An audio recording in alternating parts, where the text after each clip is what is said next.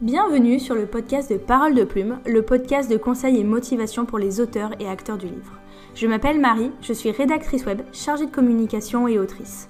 Via Parole de Plume, je souhaite lier ma passion pour l'écriture avec mes compétences en communication. Depuis plus d'un an déjà, je gère le compte Instagram Parole de Plume, où chaque semaine, je délivre mes conseils en écriture, communication et où je partage également l'avancée de mes projets d'écriture. J'espère que ce format podcast te plaira, que tu passeras un bon moment d'écoute et je te dis à très bientôt Salut tout le monde, j'espère que vous allez bien. On se retrouve aujourd'hui avec une nouvelle interview et aujourd'hui je suis avec Morgane Luc, euh, que euh, vous connaissez peut-être, peut-être pas. Si ce n'est pas le cas, vous allez pouvoir la découvrir à travers cet épisode. Mais pour commencer, Morgane, bienvenue. Hello, merci beaucoup de me recevoir, je suis trop contente. Avec plaisir, je suis contente de te recevoir aussi. C'est vrai que tu m'as reçu sur ton podcast euh, il y a un mois, un mois et demi, je, ne sais plus. Donc ça me fait plaisir eh ben, de pouvoir t'accueillir sur Parole de Plume à mon tour. Je prépare mes meilleures anecdotes de euh, Charmed juste pour toi. ah, c'est gentil. Euh, du coup, est-ce que tu veux bien commencer par te présenter, s'il te plaît? Oui, alors du coup, je m'appelle Morgane Luc, comme on a dit, j'ai 28 ans, je suis autrice de l'imaginaire, j'ai sorti mon premier roman Frontières numériques en février 2023. Je suis je suis aussi éditrice freelance et quoi d'autre? Je suis hôtesse de podcast, j'oublie toujours de le dire, mais euh, j'anime le podcast Confidence d'écriture, du coup, dans lequel tu es venue. Euh, on parle un petit peu euh, voilà, des coulisses d'écriture des auteurs et des autrices, de leur routine, de ce qui les anime, de leurs rêves, tout ça, tout ça. Effectivement, très bon épisode. Puis je trouve que tu as un format assez sympa avec tes petites questions euh, très euh, ping-pong un peu. Donc euh, je trouve ça vraiment cool. Donc je vous invite à écouter le podcast de Morgane. Et je vous mettrai de toute façon toutes les informations dans la barre d'infos. avant de rentrer un peu plus dans le vif du sujet précis sur tes romans, est-ce que tu veux bien nous raconter ton parcours dans l'écriture? Alors c'est peut-être une question un peu bateau, mais on aime bien savoir bah, comment on en est tous arrivés là. Ouais, carrément quand j'étais petite, je me souviens, mon père, il écrivait. Donc je pense que j'ai un peu chopé le virus de l'écriture à ce moment-là déjà parce que je le voyais dicter ses histoires le soir et puis après les réécrire dans son carnet à la main. Donc ça, c'est toujours un truc qui m'a beaucoup plu. J'ai toujours écrit, tu vois, des toutes petites histoires, mais des trucs qui n'avaient pas vraiment de sens. Enfin, j'étais enfant, quoi. Et quand j'ai eu 11 ans, je suis tombée dans la Sarah, dans la Sarah, dans la série Tara Duncan. Et, mhm. euh, et pour le coup, c'est la première fois que j'ai conscientisé qu'il y avait des gens qui écrivaient vraiment des livres, tu vois. Et je me suis dit, c'est le meilleur métier du monde, je veux faire pareil. Et à partir de là, j'ai commencé à enchaîner bah, les essais de premiers romans qui ont foiré, parce que je ne savais pas du tout comment m'y prendre. Et puis, quand j'ai terminé mon premier roman, du coup, euh, des années plus tard, c'était en 2014, j'avais 19 ans, je me suis dit, en vrai, j'ai trop envie de faire quelque chose, mais j'ai quand même l'impression que je suis plus visuelle que narrative. Mhm. Donc, je vais me diriger vers le cinéma. D'accord. Donc, j'ai intégré une école de cinéma, l'école de Luc Besson, du coup, euh, en 2016, 2016-2018. Je me suis formée à l'écriture de scénarios professionnellement après avoir écrit du scénario, je suis revenue sur ma décision en me disant ok, alors ça va beaucoup m'aider, mais j'aime pas du tout ça. et je suis revenue sur les romans à ce moment-là et j'ai terminé Frontières numériques bah, quelques années plus tard du coup, puisque j'ai fait le premier jet fin 2021. D'accord. Euh, je rebondis juste sur quelque chose que tu nous as dit dans ta présentation. Tu es aussi éditrice euh, freelance. J'aurais dû euh, en parler avant, mais c'est pas grave le, temps que ça monte au cerveau. comment par contre on est arrivé là du coup à pouvoir être, enfin à faire éditrice freelance? Parce que du coup tu nous dis que tu as fait des études plus de cinéma ou audiovisuel. du coup, qu'est-ce qui t'a mené à l'édition? À la base, du coup, j'ai fait trois ans de licence en littérature anglaise parce que j'aime, voilà, j'ai toujours eu la passion de la lecture et des mots. Je me suis ensuite dirigée vers le cinéma et en faisant du cinéma, je me suis rendu compte que j'aimais autant écrire que travailler sur d'autres projets pour les porter au public, mais plus dans le roman du coup. Et c'est là que j'ai décidé de faire un master édition, donc 2018-2020. J'étais en master édition. D'accord. J'ai été agente littéraire, j'ai bossé en tant qu'assistante d'édition et la structure entrepreneuriale me convenait pas forcément. En plus, l'édition, c'est beaucoup à Paris. C'est une ville qui ne me convient pas, autant financièrement qu'au niveau du, de la vie là-bas. Et du coup, j'ai décidé que me mettre en freelance, ce serait, on va dire, le plus simple pour allier tous les trucs que j'aime bien sans avoir trop d'inconvénients. Enfin, trop d'inconvénients. C'est vite dit parce que le freelance, voilà, mais. oui. oui, oui. D'accord, ok, je vois, très bien. Merci d'avoir euh, apporté cette petite euh, précision. Et euh, maintenant, on va vraiment faire un gros focus sur tes romans et ce qui s'est passé dans ta vie d'autrice ces deux dernières années, je dirais. Euh, on va commencer euh, par euh, parler de frontières numériques parce que c'est le projet avec lequel tu t'es lancé dans l'édition. Avant toute chose, est-ce que tu peux nous présenter un petit peu ce roman, sa genèse, voilà, qu'est-ce qui t'a poussé à l'écrire et puis son pitch peut-être un petit peu? À l'aide. le mot pitch a été prononcé. en plus, je ne suis pas gentille parce que je ne l'avais pas écrit dans ma liste de questions de base. en vrai, j'étais prête, donc ça va. Ça va. à la base, j'ai eu l'idée de frontières numériques pendant que j'étais en master édition. Genre, c'est juste une idée qui a popé dans ma tête un soir. J'ai vu une scène entre deux personnages. Et je me suis dit, ah, en vrai, il y a un truc à faire. À ce moment-là, je travaillais un peu sur l'envie de faire une réécriture de Code Lyoko. J'appelle pas vraiment ça une réécriture parce que c'est juste le concept est le même. Il y a une histoire de monde virtuel avec quelqu'un qui est enfermé à l'intérieur et une intelligence artificielle. À part ça, bon, c'est une histoire originale, mais j'avais envie de reprendre ce concept qui était vachement nostalgique, mélancolique par rapport à mon enfance, tu vois. Oui, oui. Et en fait, euh, j'ai ces deux personnages-là qui ont popé et je me suis dit, c'est le setup parfait en fait pour les intégrer à cette idée-là. Et donc j'ai commencé à prendre des notes à fond. Et le truc, c'est qu'en fait, c'est resté des notes et des idées dans ma tête pendant un long moment. Genre, j'ai essayé de faire une première planification, mais j'avais la structure hyper rigide de mes études dans le cinéma qui me revenait. Mhm. Et je me disais, non, c'est pas prêt, c'est pas assez bon, ça va pas et tout. Donc je me bloquais toute seule, tu vois. Et il m'a fallu, bah, du coup, entre 2019 et 2021, il m'a fallu deux ans de réflexion et de bataille avec moi-même aussi pour dire mais écris-le ce premier jet, il sera nul, on s'en fout. Mais tant que tu l'auras pas écrit, tu pourras pas faire mieux en fait. Comme je dis très souvent, le premier jet il est fait pour être fait, il est pas fait pour être parfait. C'est clair, c'est clair. Mais il m'a fallu un moment pour le déconstruire, tu vois. oui. D'accord, ok. Et donc du coup, ça parle de quoi? Alors niveau pitch, euh, ça raconte. Euh, attends, c'est l'angoisse, je recommence. Niveau pitch, du coup, on est à Tokyo, euh, dans un Tokyo alternatif, en 2186. Et on suit l'histoire de Auguste et Eden, qui sont frères et sœurs de cœur. Tous les deux handicapés. Auguste, il a une prothèse au bras et Eden à la jambe. Et le problème, c'est qu'ils vivent dans une société dans laquelle, où, si t'as pas d'argent, t'es pas soigné. D'accord. Donc techniquement, ils pourraient avoir une reconstruction cellulaire, ils pourraient ne plus avoir mal, mais parce qu'ils sont trop pauvres, bah, c'est juste pas accessible pour eux. D'accord. Donc ils se rapiacent un peu comme ils peuvent, et un soir où ils vont un peu, bah, on va pas se mentir, euh, fouiller une, usine vide, ils vont trouver un peu planqué un processus, enfin un processus, un prototype de monde virtuel dans un ordinateur. Et à la base, ils se disent qu'ils euh, vont démonter le PC, ils vont le vendre.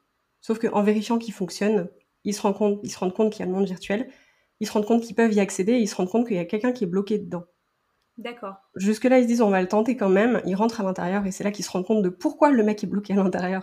C'est-à-dire qu'en fait, il y a une intelligence artificielle qui, euh, bah, en fait, va les, enfin, va les, comment dire, va les prendre en grippe, en fait, va se dire que c'est eux les ennemis à son système et qui va essayer de les anéantir autant à l'intérieur de l'ordinateur que hors de l'ordinateur. Donc, euh, c'est un roman qui pose la question de euh, qu'est-ce que tu es prêt à sacrifier et jusqu'où tu es prêt à te mettre en danger pour ne pas souffrir alors que ça devrait, enfin, ça devrait être une situation qui ne devrait même pas se poser, en fait. Mais bon, voilà.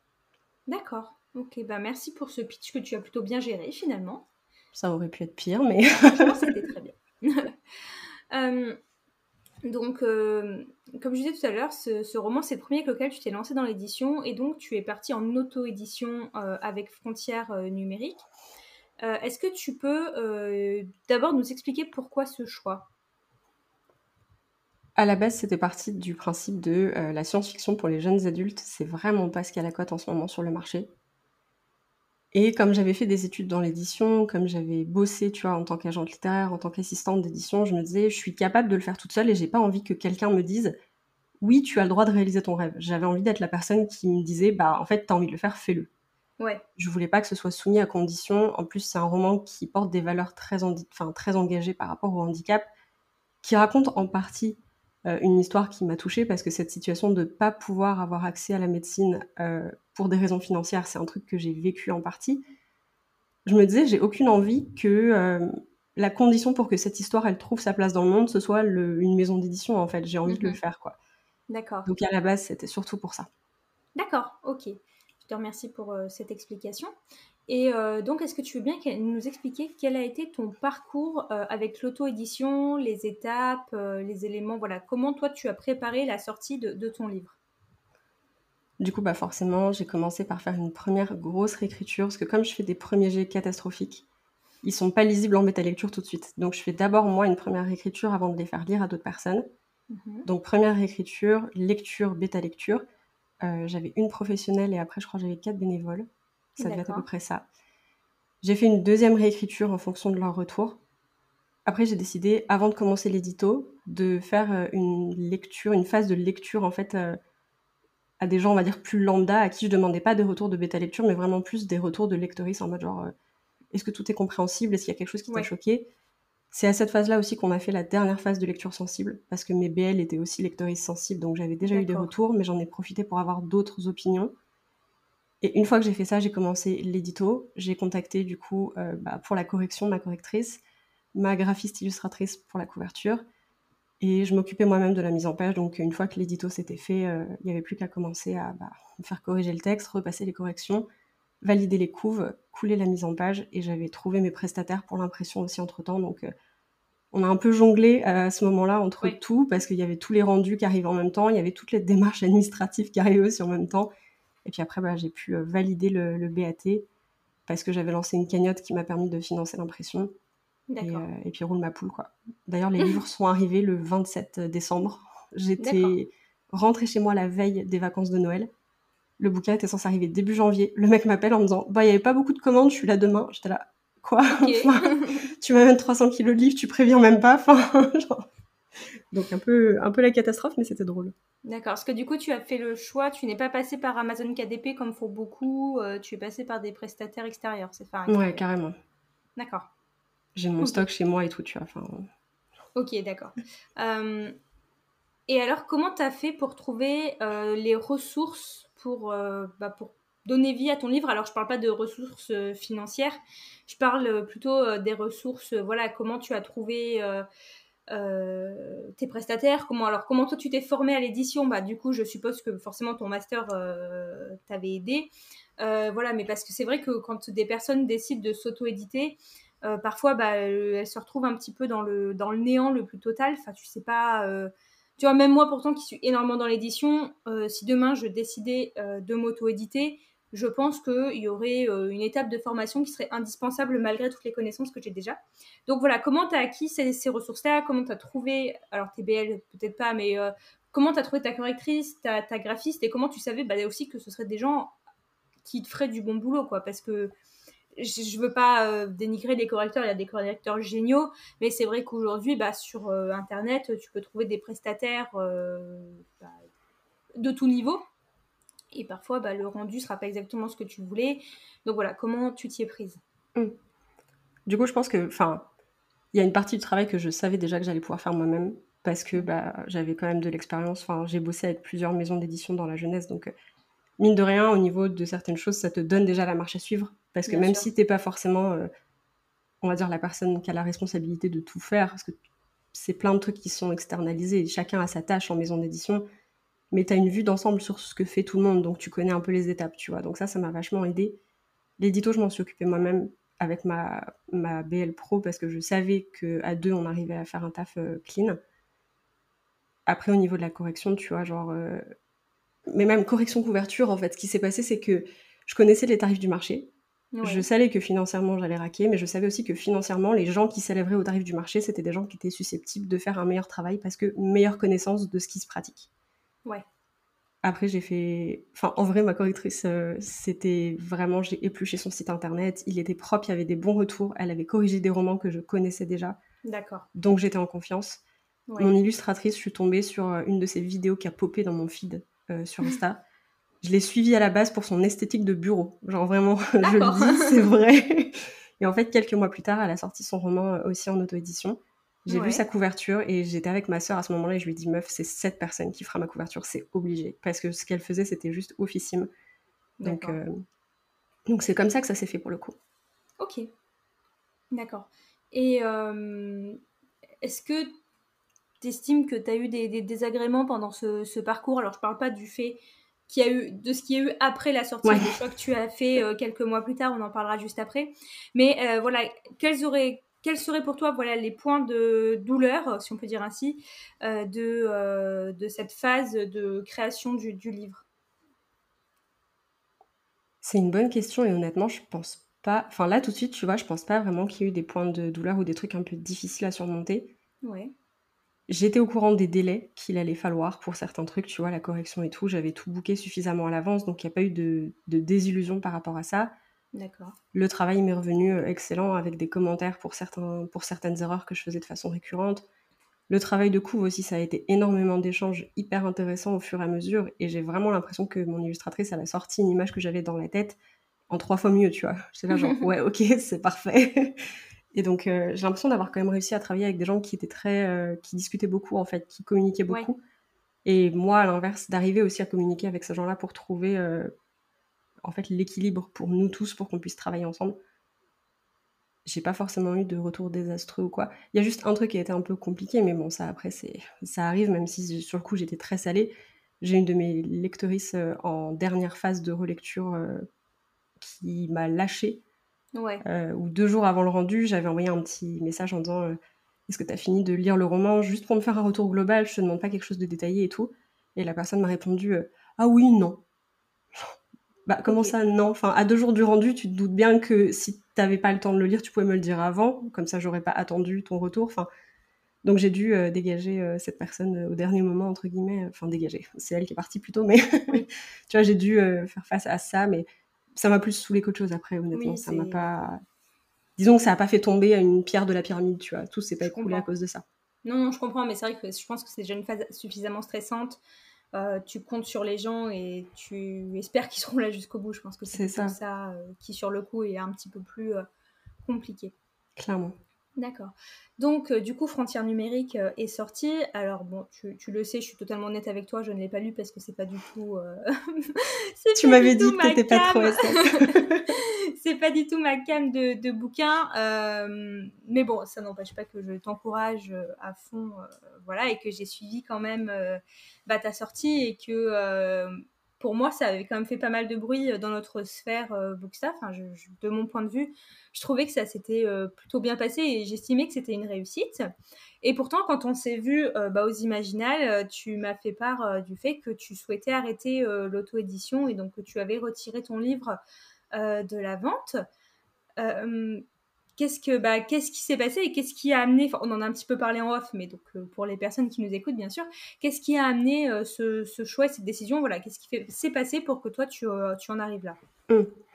en vrai je te corrige juste il n'est pas retiré de la vente pour le moment. T'inquiète. Il sera retiré de la vente seulement quand un contrat d'édition aura été signé parce que pour le moment j'ai encore le droit de le commercialiser donc je le fais. Ok. Et à partir du moment où ce sera plus possible effectivement là, je serais obligée de le retirer, mais euh, pour le moment, il est encore euh, strong. Très bien. Là-dessus. mais euh, je, suis désolée. Je... T'inquiète, il n'y a aucun problème. mais du coup, ce qui s'est passé, c'est que moi, j'ai fait un burn-out, en fait.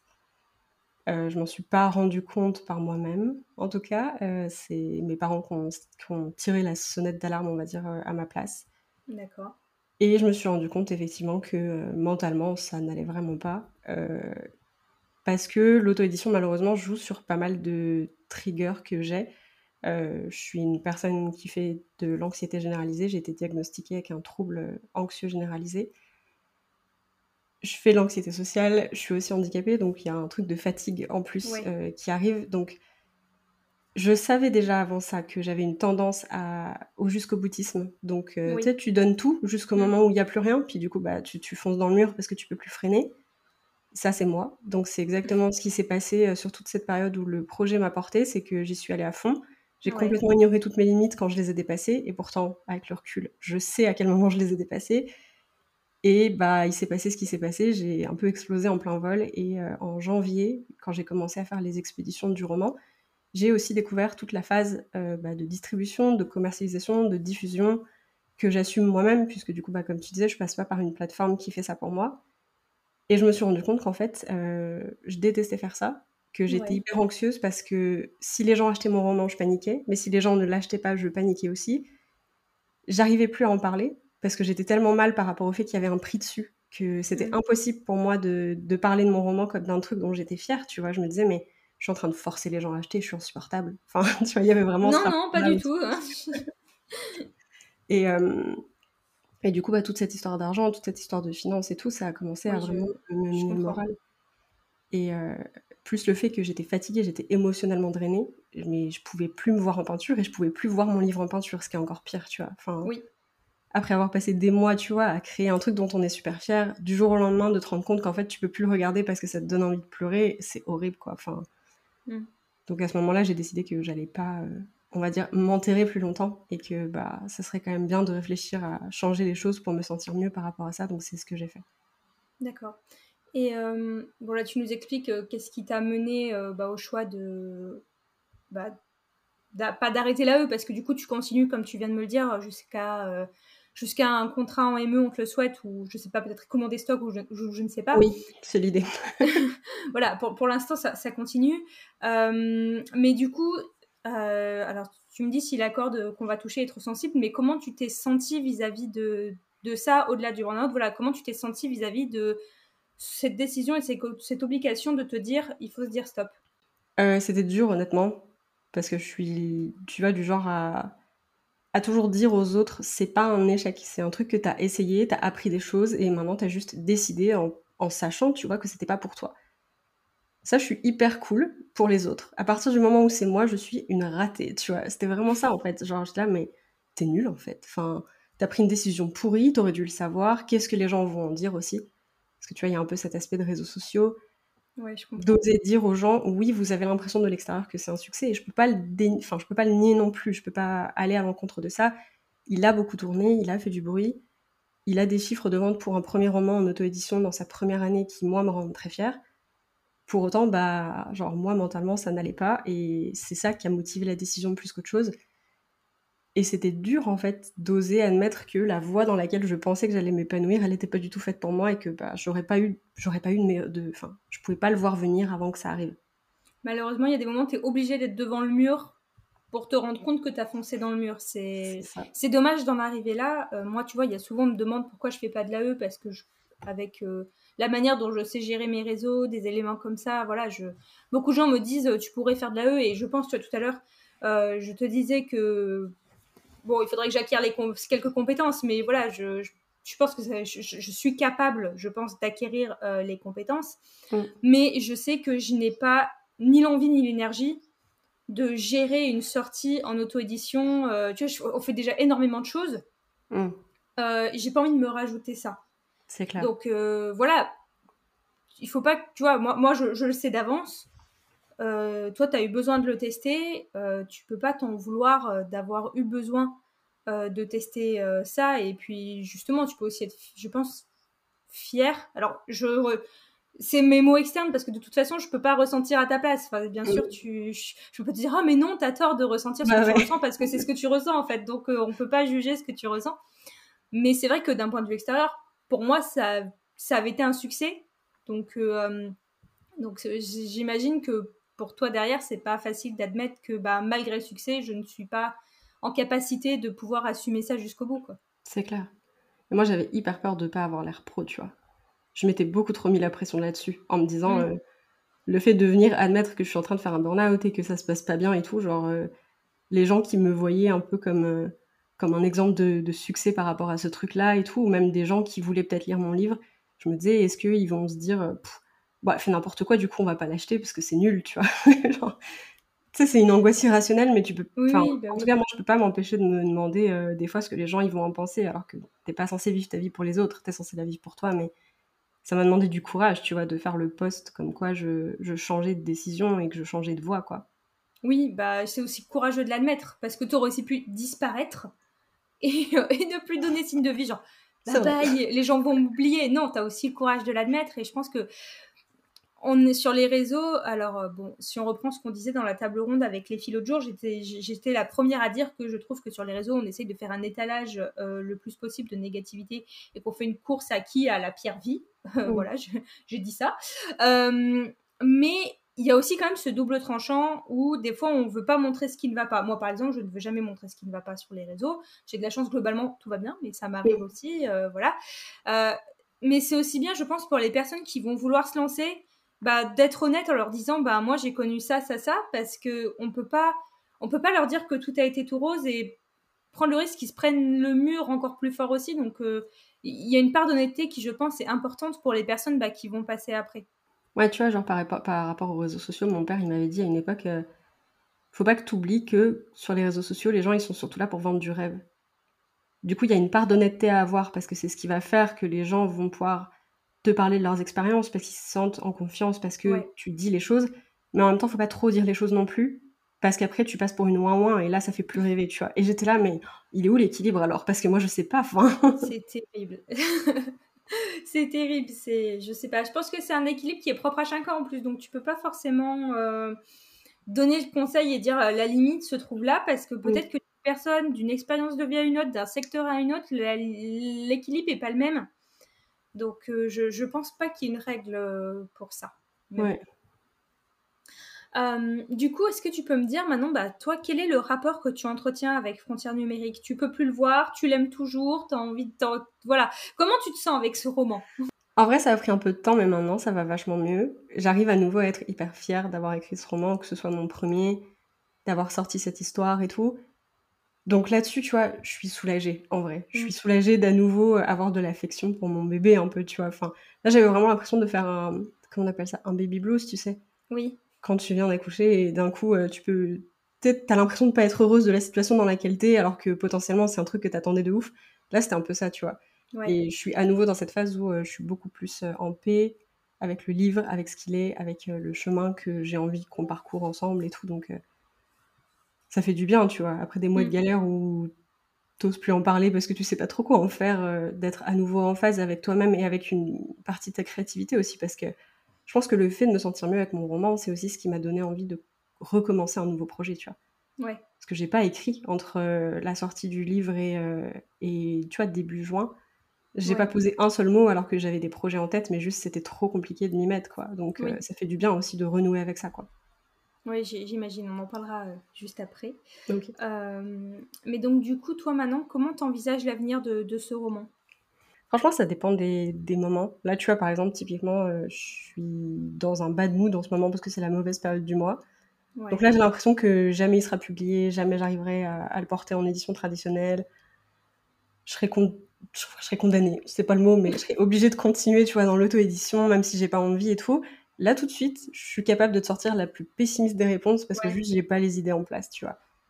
D'un autre côté, j'ai envie de le porter en, en édition traditionnelle. Je pense qu'avec les petits renouveaux de la SF qu'on a eu euh, cette année, il peut y avoir sa place.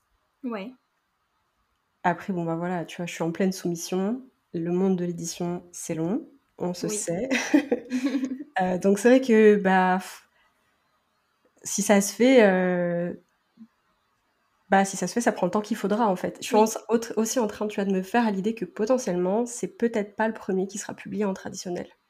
Peut-être pas, on ne sait jamais. On est toujours surpris. C'est ça. T'es pas à l'abri que ton prochain, il, enfin, que le prochain il passe d'abord et que parce que il intéresse bien, le premier soit publié à son tour, tu vois. Donc je suis en train de me faire un peu à l'idée de ce truc-là aussi. Je sais pas à quel point je suis à l'aise avec encore, mais ça commence à faire son chemin, tu vois. Donc euh, disons que voilà, pour la suite, euh, il y a beaucoup de portes ouvertes. En tout cas, c'est comme ça que moi je le vois. Mais, toi, euh, t'as pas envie de le remiser sur une étagère et de te dire, tu fais partie de mon passé, voilà, je te pose là et on a fait un bout de chemin ensemble, mais tu fais pas. Non, tu, tu, as envie d'un avenir pour ce roman, quoi. Ouais, complètement.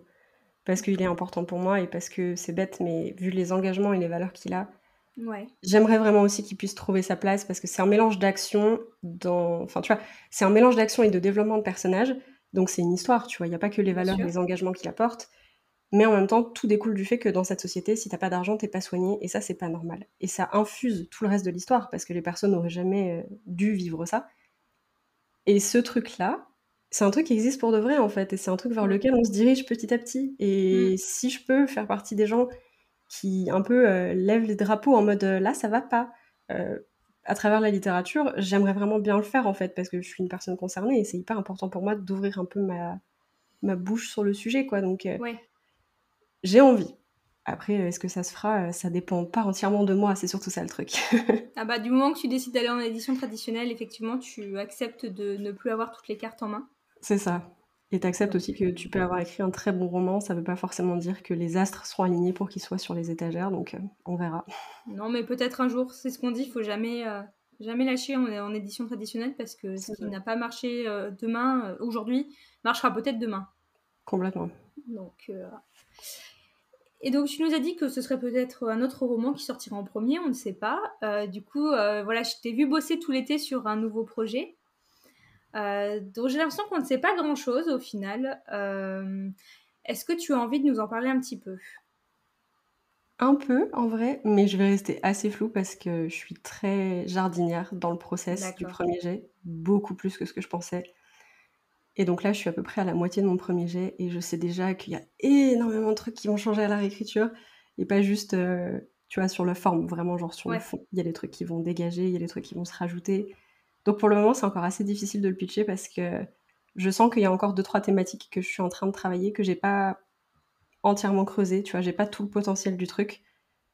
Ouais. Du coup, c'est possible que ça change certains aspects aussi que j'ai pas forcément anticipé. Donc bon, très globalement, on va dire. Euh, donc le roman s'appelle LRDM. Alors, c'est les petites initiales du projet. Il a un vrai titre que je révélerai pas tout de suite parce que j'ai déjà fait cette erreur avec Frontières numériques qui était censé être un titre de travail et j'ai jamais pu le changer après. Donc pour le moment, je garde LRDM. Ouais. Parce que si jamais il faut changer, bah au moins, à part moi, personne n'y sera attaché. c'est un one-shot de fantasy young adulte. D'accord. Qui se passe dans un univers un peu Dark Academia, Cottagecore, ce genre d'ambiance. Voilà, voilà. et qui parle énormément de rêves, de traumatismes et d'enfants intérieurs. D'accord. Donc euh, c'est un peu plus sombre peut-être que Frontières numériques. En tout cas pour le moment c'est l'idée que je m'en fais parce que les thématiques me touchent beaucoup. Je suis un peu en train de chialer dès que j'écris donc euh, c'est cool, ça fait du bien. Mais euh, je pense que la fin va être horrible à écrire en tout cas. On verra bien comment ça se goupille. Et puis, que dire? Ça se passe pas mal euh, dans, une, euh, dans une boutique d'apothicaire et dans une librairie. Donc, pareil, c'est hyper fun à écrire. Enfin, il y a des livres partout, il y a des carnets partout, on prépare des potions et du thé. Enfin, moi, je suis très contente en tout cas dans ce truc-là. Je, m'amuse vraiment. J'imagine, je m'y vois tout à fait. Les traumas en moins, mais sinon, je m'y vois tout à fait. Ouais, bon. Après, voilà, c'est. Comment dire Les personnages, en fait, ont des pouvoirs assez particuliers, tu vois. Genre, ma protagoniste, du coup, a le pouvoir de voyager dans les rêves des gens. Sauf que de quoi tu rêves en général le plus bah, Des choses qui t'ont marqué. Et c'est souvent des trucs pas très positifs. Donc en fait, elle, elle expérimente un peu à travers les rêves qu'elle voit, tous les traumas des gens, des trucs dont elle n'avait pas conscience. Et elle a du mal à se détacher de ça. Donc euh, c'est assez dur pour elle. Euh, voilà, voilà. Ok. Et euh, ça m'a même demandé, est-ce que quand tu écris un livre, tu as envie d'écrire entre guillemets pour l'histoire ou tu sens que tu as besoin un peu d'y exorciser des, traumas à toi, voilà, ou des, ou alors est-ce qu'il y a vraiment des messages que tu sens que tu as envie de faire passer, ou c'est juste d'abord j'ai une idée d'histoire et j'ai envie de faire passer, j'ai envie de raconter une histoire comme ça, ou j'ai envie de porter un message? C'est toujours l'histoire et les personnages d'abord. Et après, au fur et à mesure que j'écris, je comprends quelle thématique j'ai envie de mettre dedans, ce qui colle avec l'ambiance, ce qui colle avec les personnages aussi. Donc il y a toujours des trucs assez engagés assez mhm. perso. Au final, tu vois, il y a beaucoup de santé mentale du coup dans ce roman, forcément. Ça, c'est pas toujours des trucs que j'anticipe à la base. Genre, ça vient un peu au fur et à mesure de l'écriture. Et des fois, j'ai des révélations et je suis là. Ah, mais c'est de ça qu'on parle. Et ça me parle beaucoup plus que ce que je pensais. Tu vois, des fois, j'ai l'impression de décrire ma vie. Enfin, dans Frontières numériques, il y a un personnage qui fait un burn-out. Et qui s'en rend compte dans le roman. Et moi, je m'en suis rendu compte six mois plus tard. J'étais là, ah, mais en fait, attends, ce que j'ai écrit là, c'était un vrai ressenti que j'avais, mais je n'avais juste pas compris, euh, tu vois, que, ça que c'était associé à moi à ce point. Et là, LRDM, c'est un peu pareil. Genre, euh, j'ai écrit il y, a, quelque chose il y a quelques semaines où je me suis dit, ok, je touche du doigt cette thématique pour ce personnage. Et je pensais pas que ça prenait autant ses sources euh, à l'intérieur de moi, tu vois. Ouais. Je sais pas si ça fait sens, mais. Si, si, ça fait sens. Je m'en suis, euh, je m'en suis rendu compte avec Projet Doudou. Ouais. alors peut-être pas autant que toi parce que j'essaye, enfin moi aujourd'hui j'essaye vraiment d'avoir de la distance un peu avec mes personnages. Mais au final, je pensais vraiment écrire une rom-com euh, très euh, mignonne doudou. Et euh, quand j'ai fini le roman, je me suis dit, ah ouais, quand même, il y a deux, trois choses, je m'y retrouve bien. Et, mm. et je me souviens, j'en avais discuté avec ma psychologue qui m'avait dit, j'ai quand même l'impression que ce roman, il a un peu fait thérapie quand même. Ah bah si vous le dites. Donc, tu vois, c'est vrai que c'est vraiment quand je l'ai fini et que je l'ai relu, je me suis dit, ah, ah, Uh-huh. ouais, mais je comprends complètement. on se reconnaît. mais tu sais, sur le coup, t'es dedans et moi, voilà, et c'est vraiment après que tu te dis, ah ouais, on, a, des, on a des points communs, euh, le protagoniste et moi quand même. mais c'est ouf de voir à quel point c'est inconscient. Mmh. Jusqu'à ce que tu prennes du recul et que tu te dises Ah ouais, mais en fait, ce truc-là, ça me ressemble quand même pas mal. Enfin... ouais, c'est ça.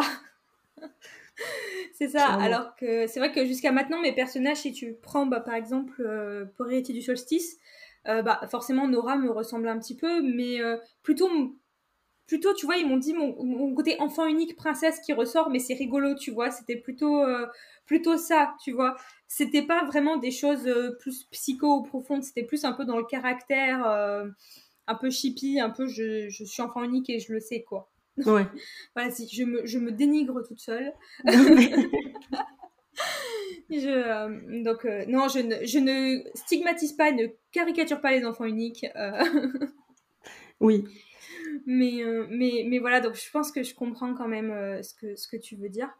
Et donc toi, tu nous disais que tu étais jardinier, bienvenue dans ma team. J'ai l'impression qu'on n'est pas toujours nombreux parce que quand je vois sur Instagram les gens qui sont là, alors vous préparez votre roman comme ça, vous faites votre plan comme si, oula, vous m'angoissez. Euh, euh, du coup, toi, comment, euh, comment tu procèdes? Genre juste, tu as une idée, tu te mets à écrire ou il y a quand même une petite phase de, de, réflexion dans ta tête de tu vas préparer, je sais pas, une playlist? Est-ce que tu vas préparer un tableau Pinterest? Est-ce que tu vas quand même noter quelques éléments ou c'est vraiment YOLO? Je vais brainstormer pas mal de trucs, tu vois, euh, des idées que j'aurais envie de creuser potentiellement. Souvent, ce qui me vient, c'est des scènes. Elles sont jamais dans l'ordre, elles sont jamais. Enfin, ouais, tu vois. Et il y en a plein, des fois, que tu peux même pas intégrer dans le roman parce que du coup, elles ont plus de sens avec la tournure de l'histoire, tu vois. C'est là que tu as envie de faire euh, le roman Les scènes coupées. Exactement. Ça fait un bêtisier énorme après. Enfin, je, je suis désolée, il y a plein de trucs qu'on peut pas mettre, quoi. Mais du coup, euh, je creuse ce genre de scène et tout. Du coup, je vois un peu les personnages qui s'en dégagent. J'essaie de comprendre un tout petit peu qui ils sont et ce qu'ils veulent pour m'aider à commencer à écrire. Je réfléchis à la fin, si j'ai la fin potentiellement. Mhm. Et puis après, je déroule au fur et à mesure que j'écris. Mais tu vois, je suis quand même obligée de brainstormer un peu avant et de laisser le projet se développer dans ma tête en images. Parce que je suis incapable d'avoir une idée comme ça et de me dire le lendemain, je commence à écrire. Ça, pour le coup, euh, je peux pas. D'accord. Mais euh, après, moi, je suis architecte sur la réécriture, tu vois. Oui. Où là, euh, j'ai fait tous les tests que je voulais sur le premier jet. Je sais tout ce qui est nul, tout ce qui est bon, tout ce que je dois rajouter, tout ce que je dois changer, enfin tout. Ouais. Je globalise, hein, la, la lecture, c'est là quand même pour beaucoup aider, mais je veux dire, globalement, après toi, tu sais par rapport à ton projet ce que tu gardes ou pas. Et là, par contre, je chapitre à fond. D'accord. Genre, je suis là, dans tel chapitre, il se passe ça. Alors, ça m'empêche pas des fois de chapitrer n'importe comment et d'être obligé de faire sauter des trucs pendant que j'écris parce que ça va pas du tout, mais tu vois, il y a beaucoup plus de plans à la réécriture que ce que je peux avoir au début, quoi. D'accord. Ok. Bah, c'est bien, c'est une manière de procéder euh, plutôt intéressante, je trouve. Hmm.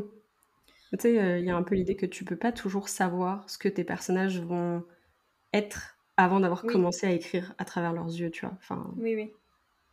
Je, suis d'accord.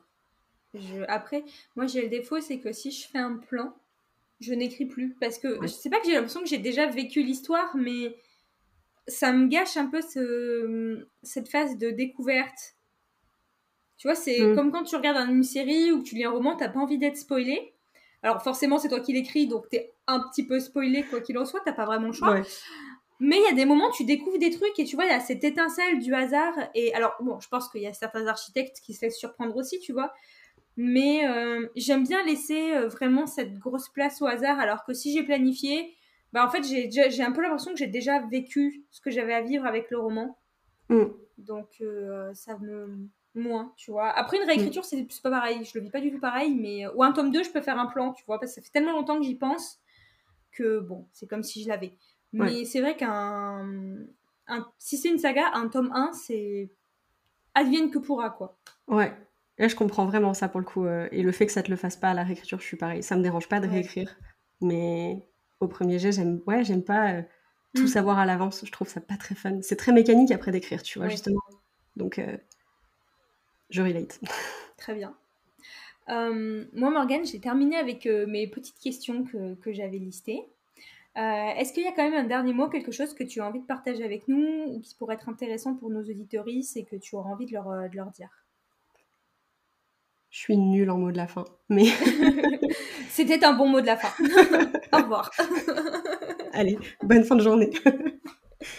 J'ai quand même envie de dire euh, de tester. À chaque fois que je parle un petit peu de l'auto-édition, de pourquoi, pourquoi ça me convient pas, pourquoi c'est difficile, pourquoi il faut vraiment savoir ce qu'on fait quand on rentre dans ce truc-là, parce que c'est un métier, euh, intégralement, enfin vraiment. à chaque fois que j'en parle et que je dis que c'est dur, j'ai peur que les gens ils osent pas se lancer. C'est pas ce que je suis en train de dire non plus, genre c'est pas parce que ça m'a pas convenu à moi que ça conviendra pas à quelqu'un d'autre. Donc si jamais vous avez besoin de l'entendre, vous pouvez essayer et vous pouvez vous épanouir là-dedans parce qu'il y a des gens, c'est complètement le cas et c'est aussi normal en fait en fonction des individus que que ça passe, que ça casse. Voilà, c'est la vie, c'est comme ça. De façon générale, j'ai envie de vous dire, euh, entourez-vous, c'est mhm. hyper important. Ayez des proches, ayez des gens qui écrivent autour de vous. Entourez-vous de professionnels si vous travaillez dans l'auto-édition. Sachez ce que, ce que vous pouvez faire seul, sachez ce que vous devez faire accompagner aussi. Et quoi qu'il arrive, euh, confiez-vous en fait. Restez pas, euh, restez pas dans votre coin avec vos pensées noires, restez pas dans votre coin avec vos difficultés. Qui va d'où va loin, mais en même temps, genre, on n'ira pas loin si on est tout seul. Donc, il y a un peu de tout ça. Prenez le temps, faites attention à vous et restez pas seul. Très bien. Merci pour ce mot de la fin que je partage complètement. Euh, parce que je pense que être accompagné, c'est vraiment ce qui m'a aidé à m'épanouir euh, dans l'écriture et d'en être là où je suis aujourd'hui. Mm. Donc, euh, je, je, plus sois. Encore, entourez-vous. et merci à toutes les personnes qui nous soutiennent. oui, aussi. Euh, bah Morgane, quoi qu'il en soit, moi je suis très contente de t'avoir reçu aujourd'hui sur le podcast. Mais c'est euh, Peut-être une prochaine fois aussi pour que tu nous parles de ton métier d'éditrice freelance. Ça peut être aussi euh, super intéressant d'avoir un autre volet de ton histoire.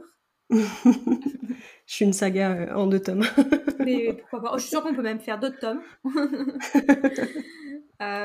donc voilà, donc moi je te remercie d'avoir été avec moi aujourd'hui. Et euh, quant à nos auditeurs, je vous remercie de nous avoir écoutés jusqu'au bout et d'avoir partagé ce petit moment avec nous. Je vous souhaite une très bonne fin de journée et je vous dis à très bientôt.